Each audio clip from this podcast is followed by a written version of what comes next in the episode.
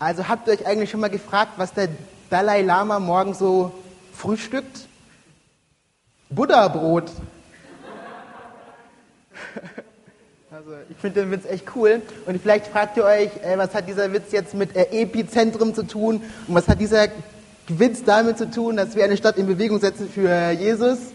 Um ehrlich zu sein, ich weiß es gerade äh, auch nicht, aber er hat mir einfach gut gefallen. Äh, aber wenn ich so an äh, Butterbrot äh, denke und an Frühstück und Essen, dann fällt mir eine Geschichte ein, die mir Mama ganz oft erzählt. Es war vor knapp zehn Jahren Nee, es war vor mehr als zehn Jahren. 15, 17 vielleicht. Ich war ganz klein, ich war auf dem Weg zum Kindergarten, aber es gab ein Problem. Also ich bin ein Typ, ich mag äh, morgens mehr so die leichten Sachen wie Cornflakes und nicht so Vollkornbrot und also das äh, gesunde Zeugs. Nee, das mag ich nicht. Und auf jeden Fall wollte ich in diesem Morgen Cornflakes haben. Und bei Joel ist es so, wenn Joel was will, gerade was er Süßes und Cornflakes, dann muss er es bekommen. Aber es gab an diesem Morgen ein Problem. Wir hatten keine Milch mehr da. Aber wir hatten O-Saft.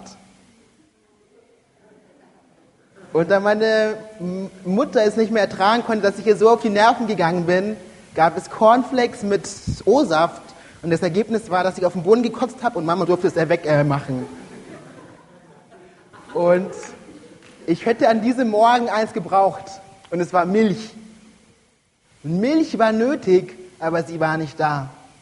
Und in den kommenden 32 Minuten und 27 Sekunden möchte ich die Frage beantworten, was nötig ist, damit wir ein geistliches Epizentrum sein können.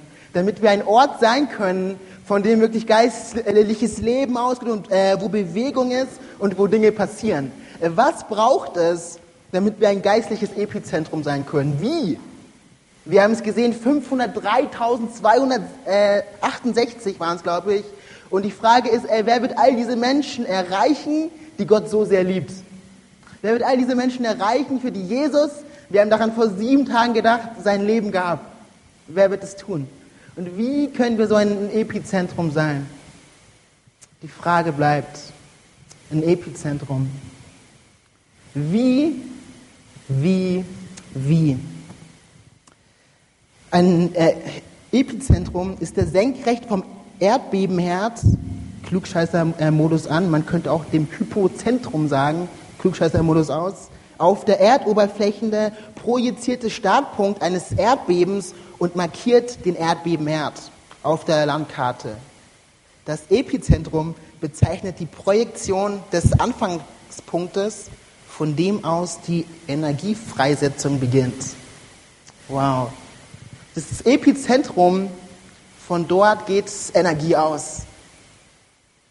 Und das ist der Ort, wo man sagt, hey, da hat das Erdbeben begonnen. Und ein Erdbeben hat immer schwerwiegende Auswirkungen. Wie können wir, wie können wir ein Epizentrum sein? Wie kann Rot, Bayreuth, Eggolsheim, all die Städte, die hier vertreten sind, ey, wie können wir es schaffen, ein Epizentrum zu erzeugen, damit all das, was um uns herum ist, verändert wird? Wie? Und ich finde es so cool, die Bibel gibt uns eine Antwort, und zwar in Matthäus äh, 21. Das ist ein Text, den habt ihr bestimmt schon ganz oft gehört. Und wenn ihr ihn jetzt mal, und wenn wir jetzt mal gemeinsam äh, lesen, werdet ihr euch fragen, hey, äh, was hat das damit zu tun? Aber ich glaube, dieser Text wird uns helfen, diese Frage zu beantworten. Und ich fand es cool, vielleicht äh, lesen wir einfach gemeinsam laut von der Folie auf drei. Eins, zwei. Und als sie sich näher... Okay, nochmal von vorne. Und als sie sich Jerusalem näherten und nach Bethphage kamen, an den Ölberg, da sandte Jesus zwei Jünger und sprach zu ihnen, geht hin in das Dorf, das euch gegenüber liegt. Und sogleich werdet ihr eine Eselin angebunden finden und ein Fohlen bei ihr. Bindet sie los und führt sie zu mir. Und wenn jemand etwas zu euch sagt, so sollt ihr sprechen, der Herr braucht sie. Und sogleich wird er sie senden. Dies aber ist geschehen damit erfüllt würde, was durch den Propheten geredet ist, der spricht, Sagt der Tochter Zion, siehe, dein König kommt zu dir, sanftmütig auf einer Eselin reitend, und zwar auf einem Fohlen, dem Jungen eines Lasttiers. Als aber die Jünger hingegangen waren und getan hatten, was Jesus ihnen aufgetragen, brachten sie die Eselin und das Fohlen und legten ihre Kleider.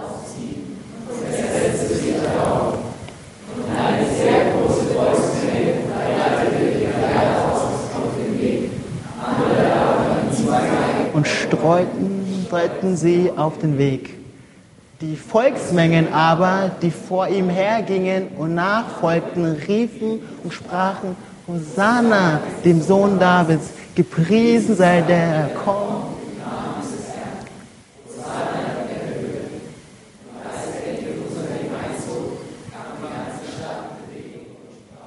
Wer ist dieser? Amen. Wow, Vers 10. Und als er in Jerusalem einzog, geriet die ganze Stadt in Bewegung. Und die Frage ist, was war passiert? Wie kann es sein, dass wir in Vers 10 lesen, dass Jesus eine Stadt in Bewegung setzt und nicht nur irgendeine Stadt, sondern die Stadt, die es zu dermaligen Zeit schlechthin gab? Jerusalem war das Zentrum. Wie konnte Jesus diese Stadt in Bewegung setzen? Und die Antwort gibt uns folgendes Bild. Ein Esel. Wenn der Esel Jesus nicht transportiert äh, hätte, hätte Jesus Jerusalem nicht erreicht. Und Jesus hätte Jerusalem nicht in Bewegung setzen können, wenn er die Stadt nicht erreicht hätte.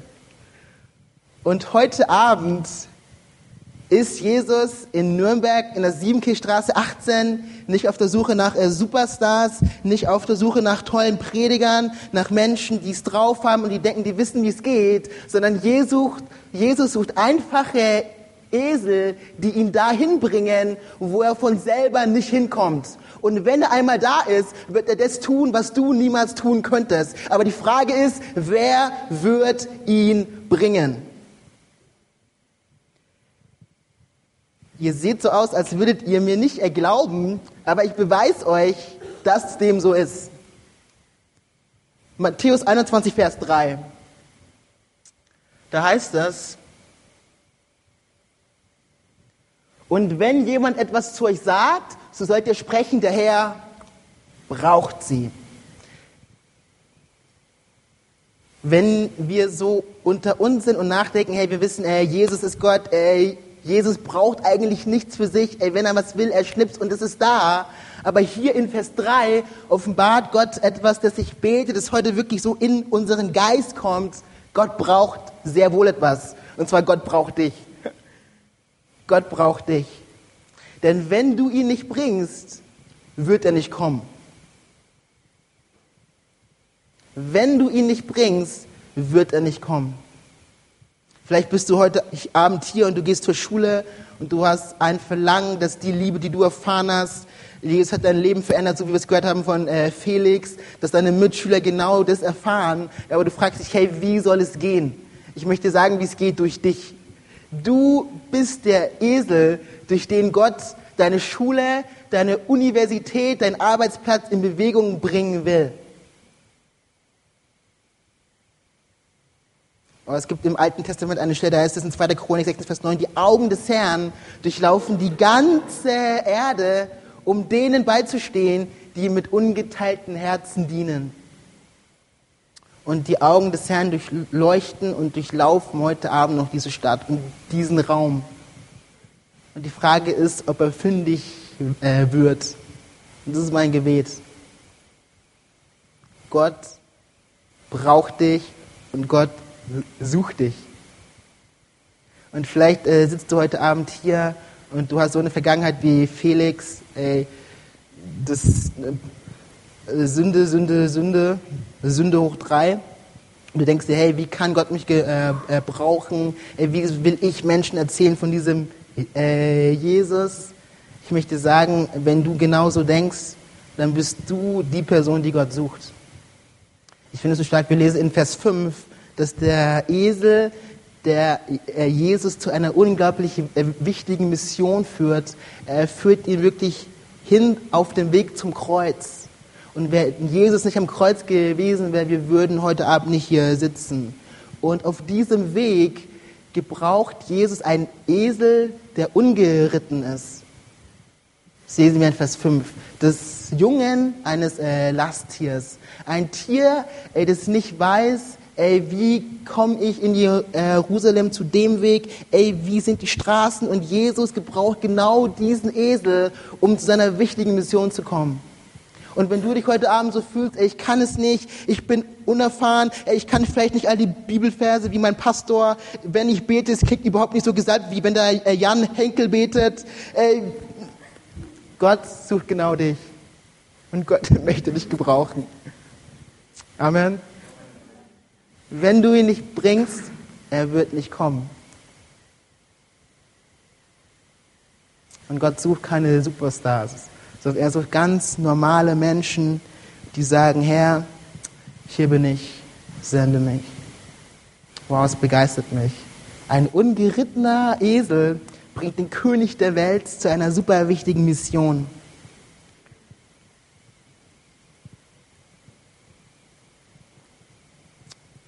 Wow. Was braucht Gott, um die Welt, in der du lebst, in Bewegung zu setzen? Er braucht dich.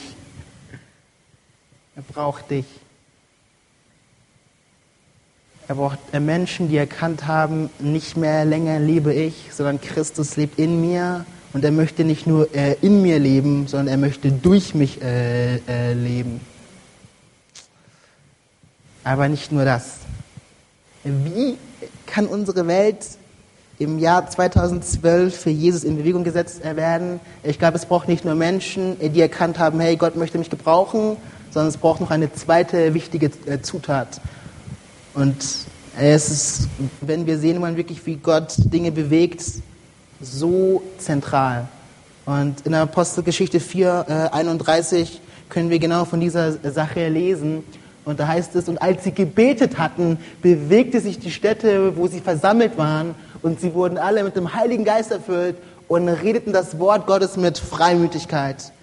Wie kann eine Stadt in Bewegung gesetzt werden für Jesus? Durch Gebet. Die Gemeinde, von der wir auch heute ein Teil sind, und wenn du auch in der Gemeinde bist, es gibt sie eigentlich, weil ein paar Männer und Frauen sich gedacht haben, hey, ey, wir machen das, was Jesus uns sagt und wir beten. Und sie haben gebetet und es ist nichts passiert und sie haben äh, äh, weiter gebetet und auf einmal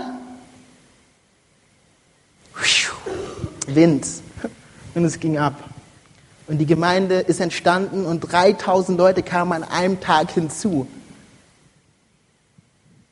Gebet. Wir schauen einige Kapitel äh, weiter. Auf einmal kam Druck und die äh, Leute, die Jesus nachgefolgt sind, äh, wurden verfolgt, einfach nur, weil sie an ihn äh, glauben. Und was macht die Gemeinde? Sie denkt an Kapitel 2. Ein äh, Gebet hat doch damals funktioniert. Ich, vielleicht könnte es auch heute funktionieren. Und sie beten in Kapitel 4, was ich euch gerade vorgelesen habe. Und sie bekommen neuen Mut und die Folge ist, ey, weitere 2000 Leute kommen dazu. 5000 in einer ganz, ganz kurzen Zeit. Das Ergebnis von Gebet. In 1. Timotheus 2, Vers 1 schreibt Paulus an einen ganz, ganz jungen Pastor, Timotheus, also man glaubt, dass die Gemeinde, die Timotheus geleitet hat, 30.000 Mann gehabt hat. Und dieser junge Mann steht vor Her Herausforderungen. Die Leute hören vielleicht nicht auf ihn, denken, hey, der ist jung, was, was hat der mir zu sagen? Und Paulus schreibt im zweiten Kapitel in Vers 1, das erste und wichtigste, schreibt die gute Nachricht und ich äh, liebe es, ist das Gebet. Gute Nachricht bringt es schön auf den Punkt. Das erste und wichtigste, wozu ich die Gemeinde ermahne, ist das Gebet.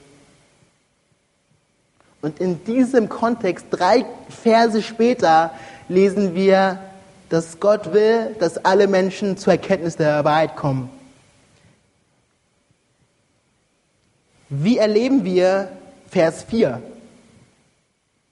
indem wir Vers 1 tun. Wir werden nur sehen, wie alle Menschen zur Erkenntnis der Wahrheit kommen, wenn die Gemeinde das tut, was die erste und wichtigste Priorität ist, das Gebet. Und ich kann schon so sehen, wie ihr alle ganz finster reinguckt, weil Gebet klingt nicht so cool wie City Shock. Aber ich glaube, genau das ist das Ding, dass Gott uns eine ganz äh, neue Sicht schenken will für Gebet.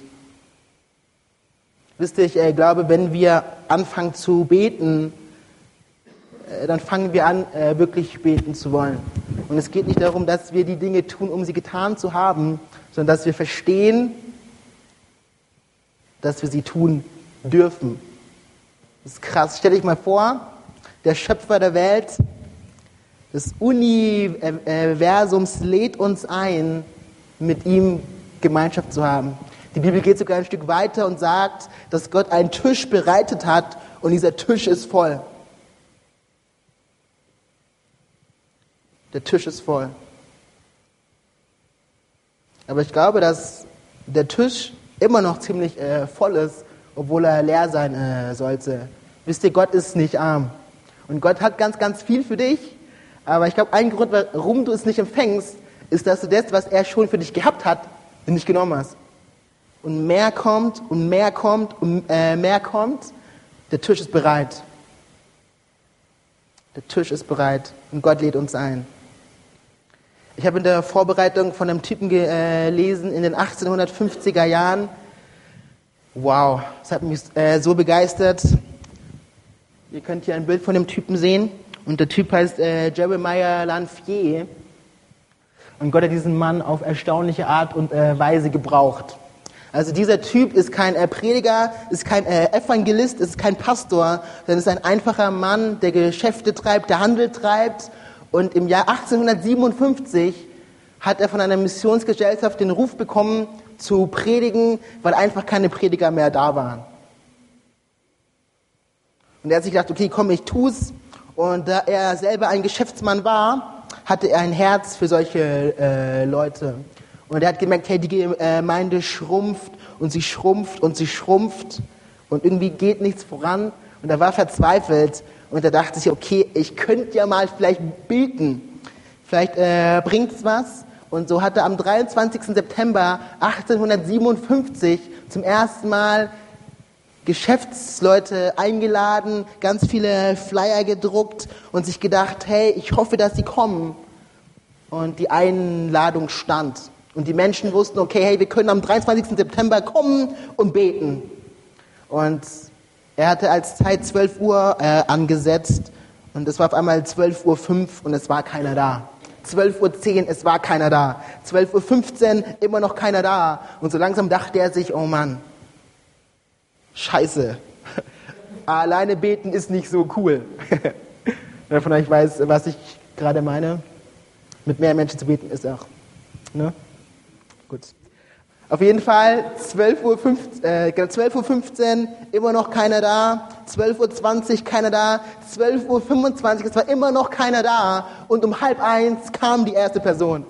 Und er hat sich gefreut, oh, eine, ein Wachstum von 100 Prozent, von 1 auf 2.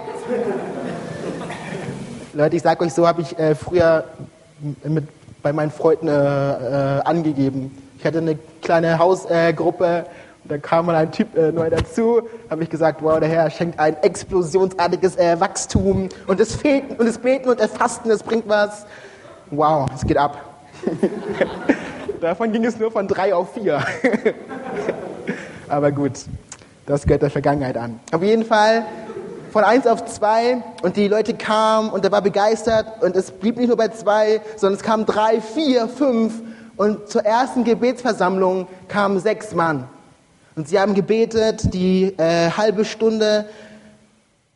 Und sie gedacht, okay, komm, wir machen äh, nächste Woche weiter.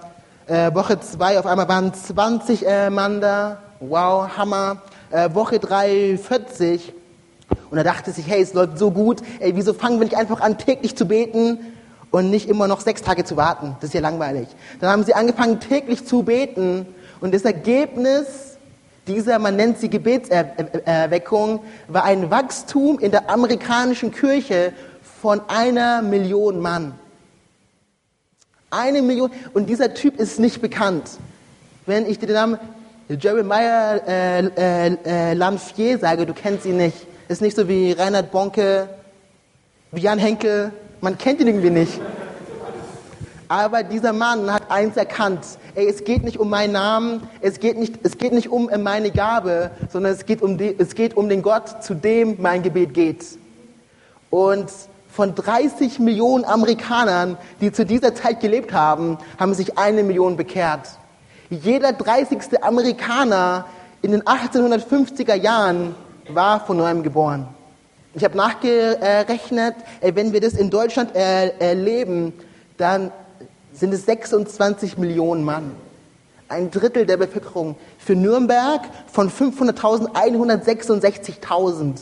Weil ein Geschäftsmann das getan hat, was Gott ihm gesagt hat. Er hat angefangen zu beten. Er hat erkannt, das Erste und das Wichtigste, wozu die Gemeinde berufen ist, ist das Gebet. Es ist die Zeit mit Gott, der mich ruft an seinen Tisch. Der Tisch, der gedeckt ist für mich. Und er kam an diesen Tisch und das empfangen, was auf dem Tisch war. Und auf einmal kam mehr nach, mehr Menschen wurden errettet, mehr Menschen wurden befreit und eine Million Mann. Wow. Kann, kann Gott es in 2012 tun? Ich glaube ja. Möchte Gott es durch uns tun? Ich glaube ja.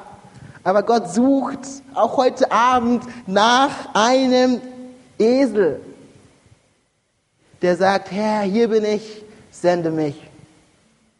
Hier bin ich, gebrauche mich.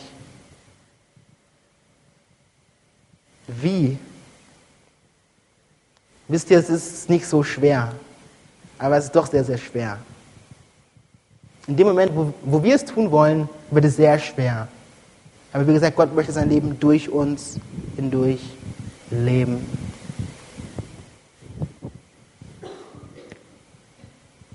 Gott möchte es tun. Auch in 2012. Die Band darf gerne mit nach vorne kommen. Ich bin fast durch. Ich bin fast durch. Wisst ihr, es gibt einen Typen, ähm, sein Name ist äh, Reinhard Bonke. Er ist äh, Deutscher und die meisten von euch erkennen ihn. Hier ein Bild von ihm. Und dieser Typ äh, wurde von Gott äh, mächtig gebraucht hier, das können wir in dem folgenden Bild sehen, das sind die Gottesdienste, die er auf meinem Kontinent in äh, Afrika hält. Könnt ihr euch vorstellen, dass 1,6 Millionen Menschen zusammenkommen, um von Jesus zu hören? Das erlebt er regelmäßig. Und dieser Mann, der von Gott so gebraucht äh, worden ist, sagt von sich äh, selber, dass er in einer Gebetszeit empfangen hat, dass er eigentlich nur die zweite Wahl ist für das, was er gerade tut. Eigentlich sollte er gar nicht vor so vielen äh, Menschen äh, äh, predigen. Gott hatte eine andere Person berufen für das, was er tat. Aber diese Person war nicht bereit zu gehen. Diese Person war nicht bereit, den Preis zu bezahlen. Und ich sagte, wenn diese Person heute diese Bilder sieht, oh, die Tränen sind viele und die Schmerzen sind groß. Aber ich möchte sagen, um dahin zu kommen, um dahin zu kommen, wohin Gott dich beruft.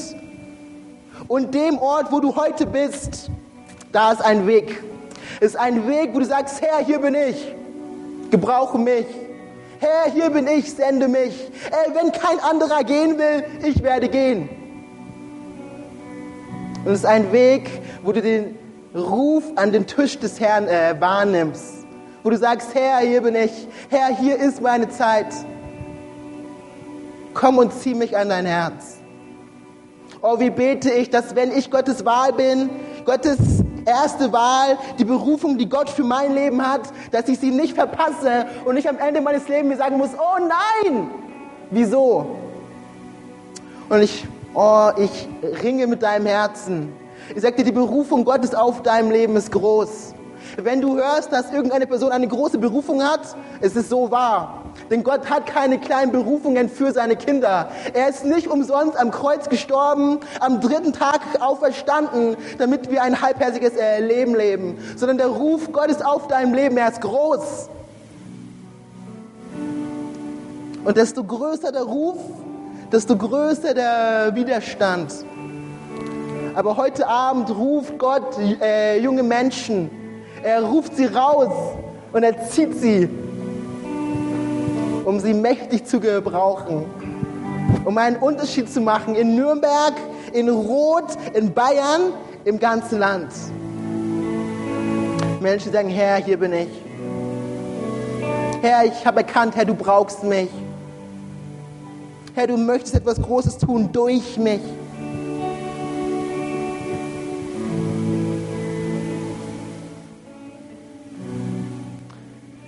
Herr Jesus, ich danke dir für diesen Abend. Ich danke dir für dein Wort und ich danke dir dafür, dass du junge Menschen suchst, Herr. Herr, dass du junge Menschen gebrauchen willst, Herr. Herr, mein Gebet ist, Herr, dass keiner dieser jungen Menschen, Herr, Herr, an dem Plan und an der Bestimmung Gottes vorbeiläuft, Herr. Herr, dass er nicht am Epizentrum vorbeiläuft. Herr, sondern dass er Teil davon ist, Herr, von einer Generation, die dieses Land erschüttert, Herr, zur Ehre deines Namens. Jesus.